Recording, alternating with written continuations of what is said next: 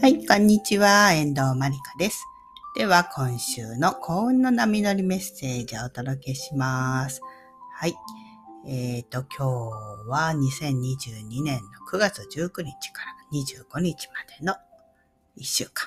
はい。なんか、ね、ここの、この3連休なんかの 台風がすごいですよね。どうでしょうか？お住まいの地域いかがですか？うん、やっぱり私のところも神奈川なんですけどね。まあ結構雨風がすごかったりして。ね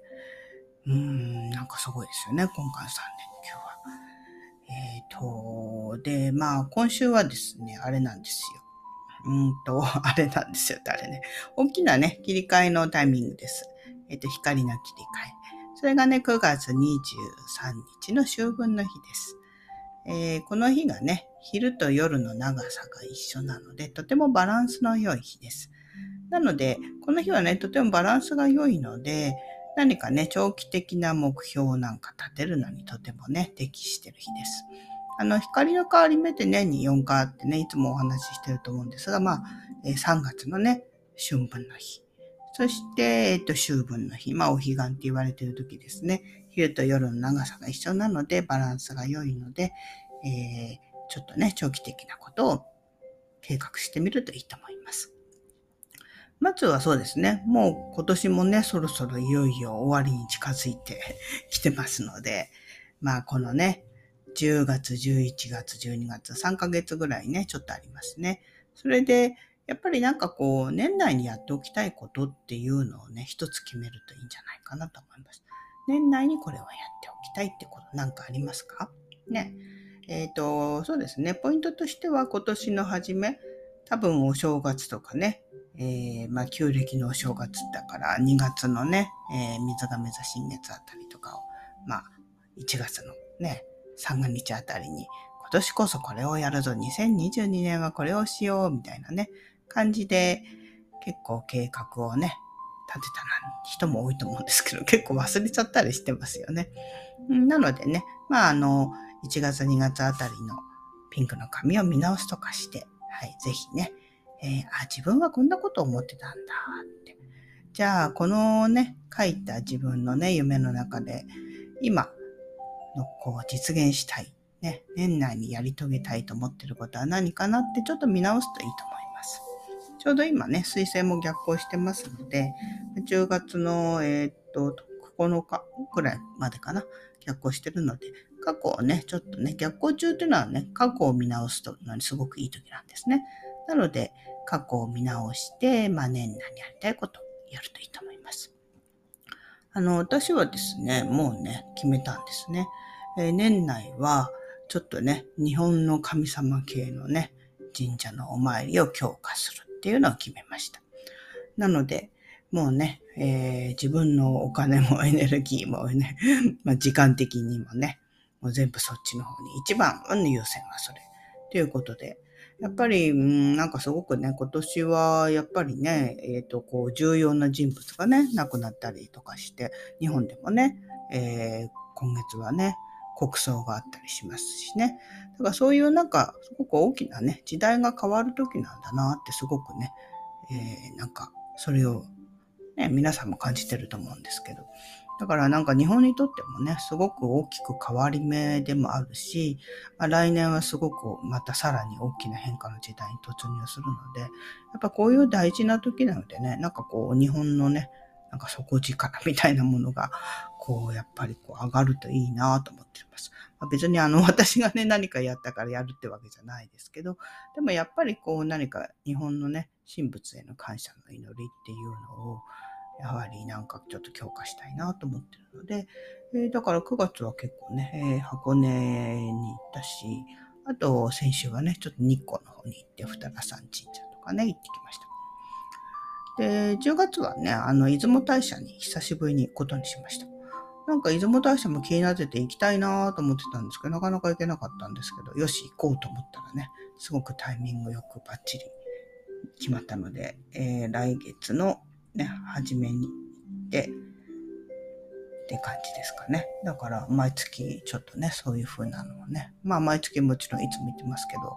まあ、あの、身近なところから遠いところまで、ちょっとね、はい、気になるところは全部行こうって 思ってます。それが私の年内のね、はい、えー、目標ですね。はい。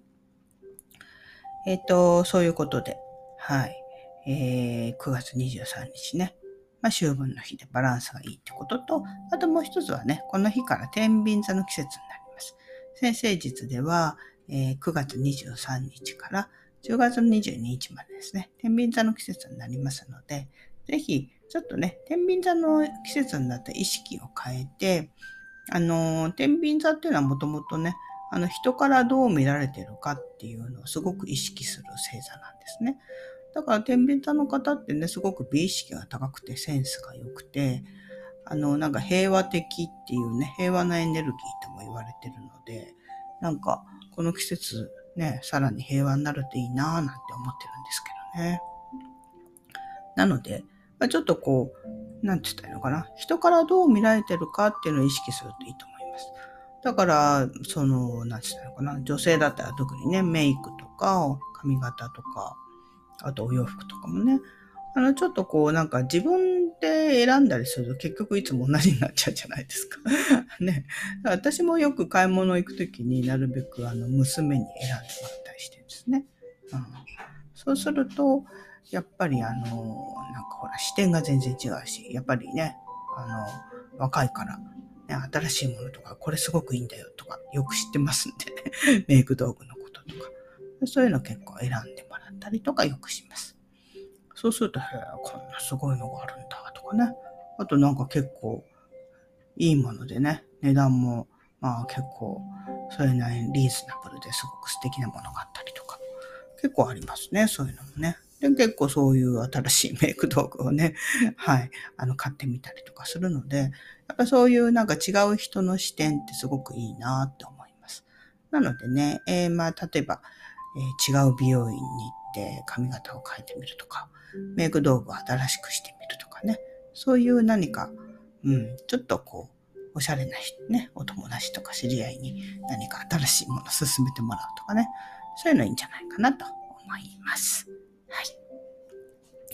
ちょっとね、そういう風な、うーん、だから、この季節ね、すごくあと出会いが増えるんですね。えっ、ー、と、やっぱ魅力を高めて、そうすることによって、人とね、社交的になって出会いが増えるって時期でもあるので、やっぱりこう外見から変わるっていうのをちょっと意識するといいんじゃないかなと思います。うん。あのー、今までのね、乙女座の季節がね、整理整頓とか浄化で整えるだったんですけど、まあこの天秤座の季節はやっぱりね、こう外見を整える、外見を変えてみるっていうのが一番いいんじゃないかななんて私は思います。だからそう、なんかこう、なかなか変われないなんて人もね、多いと思うんですけど、ちょっとなんか見た目を変えるっていうのがこの季節おすすめですね。だからメイクを変えるとか、お洋服のイメージを変える。ね。あとは香りとかもね、変えてみるとか。なんかそういう風な、ちょっとこう、おしゃれをしてみる。外見を変える。っていうことでね、はい。なんか出会う人が変わったり。で、なんか外見から変わることによって、なかなか変われなかったこと、自分の中身、意識もね、ちょっと変化したりすると思うので、ちょっとこの時期は、えー、そんなことを意識してね、はい、見るといいんじゃないかなと思います。はい。あと、まあ、天秤座のテーマはね、出会いっていうのがすごくありますので、ぜひ、なんかね、はい、えー、お仕事もちろんね、素敵なパートナーが欲しいとか、あと、現在のね、パートナーシップをもっとね、はい、より深めていきたいとか、そういうふうにね、えっ、ー、と、そういう願い事にぴったりな時なので、ちょうどね、来週26日ですか。まあ、ちょっと来週の話になっちゃうんですけど、26日はね、天秤座の新月でもありますし、一番出会いのチャンスのね、12星座中一番出会いのチャンスがね、えー、天秤座の新月です。なので、どういう人と出会いたいか、どんな風なね、えー、パートナーシップ過ごしたいのか、なんていうのもね、ちょっとこの秋分の日にちょっとね、意識して、はい、思いを馳せるといいんじゃないでしょうか。はい、そういう感じです。ね。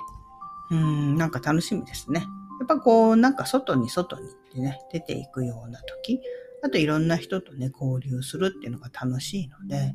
まあちょっとお家からね、外に出てみる。ちょっと違うところに行ってみる。なんていうのもね、いいかもしれません。はーい。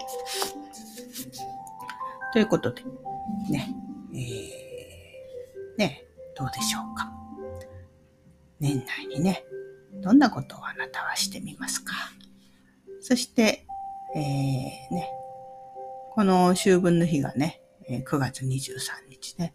次のタイミング、光のタイミングはね、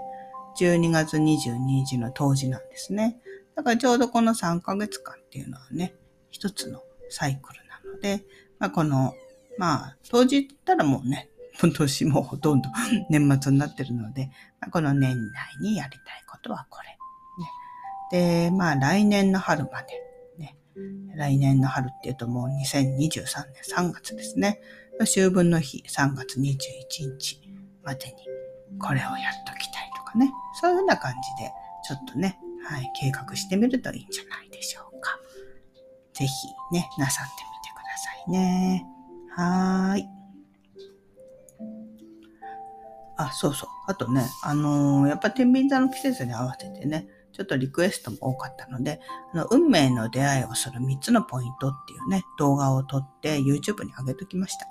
なので、えっ、ー、と、まあ私を、ね、私の電撃結婚も含めて、今までピンクの髪でね、まあ結婚した方とか、パートナーシップ、良好になった方なんかのね、お話も織り交ぜてお話しさせていただきましたので、なんかそういう出会いとか、ご縁結び、電撃結婚とか、まあ、パートナーシップをね、改善したいなんていう方ね、ぜひご覧ください。YouTube でね、あげましたので、運命の出会いをする3つのポイントっていうね、動画です。で、ちょっとこの、この季節ね、そういうのを見てね、ちょっとイメージ膨らましていただくと、さらに素敵な出会いがあるんじゃないかなと思いますので、はい。じゃあ最後にね、今週のね、幸運メッセージということで、また引き続きデニス・リンさんのね、はい、ゲートウェイオラクルカードから今週のね、あなたへのメッセージ引かせていただきました。はい。えー、今週のメッセージ。これもまたすごい素敵なんですよ。あの、生み出すというメッセージです。はい。えー、メッセージ読ませていただきますね。私は新しいダイナミックなエネルギーをこの世界に送り出しています。はい。そろそろ新しいプロジェクトを開始する時です。あなたが温めていたアイディアを、実現する時期が来ました。大切に育てていけば、きっと奇跡が起こるでしょうね。え。なんかね、やっぱりこう、何か生み出されるものっていうのがね、やはりこの秋分の、秋分の日ですね、9月23日のね、秋分の日にあるんだなってすごく感じました、このカード見てて。このカードすごく素敵なんですよね。なんかね、女性がお母さんの多分ふわふわの子宮みたいな感じですね。の中にいて眠ってるんですが、今まさにね、生まれ出ようとしている。これから生まれるんだなーっていうのを感じさせるね、すごく素敵なね、淡い薄紫のね、こうね、イメージと、あと三日月とね、美しい白い鳥が描かれてるね、とても美しいカードで大好きなんですけど、私もね、何かきっと生み出される、あなたの中でね、きっとね、あ、もうこれを出したい。こういうことを表現したい。こういう作品を作りたい。こういうことを私はやりたい。ってね、なんかそういうものがふつふつと湧いてきてるんじゃないかなって思って。で、それがね、えっ、ー、と、やっぱりこう乙女座の季節って浄化じゃないですか。それを浄化して浄化してっていう、なんか最後に残るものがあなたの生み出す創造的なエネルギーだと思うんですよね。それがきっと生み出されるのはこの天秤座の季節になるんじゃないかなと思いました。はい。ということでね、じゃあ今週もね、幸運の波に乗っていきましょう。はい。じゃあ素敵なね、はい、えー、秋分の日、そして今週をお過ごしください。はい。ありがとうございました。遠藤まりかでした。ではでは。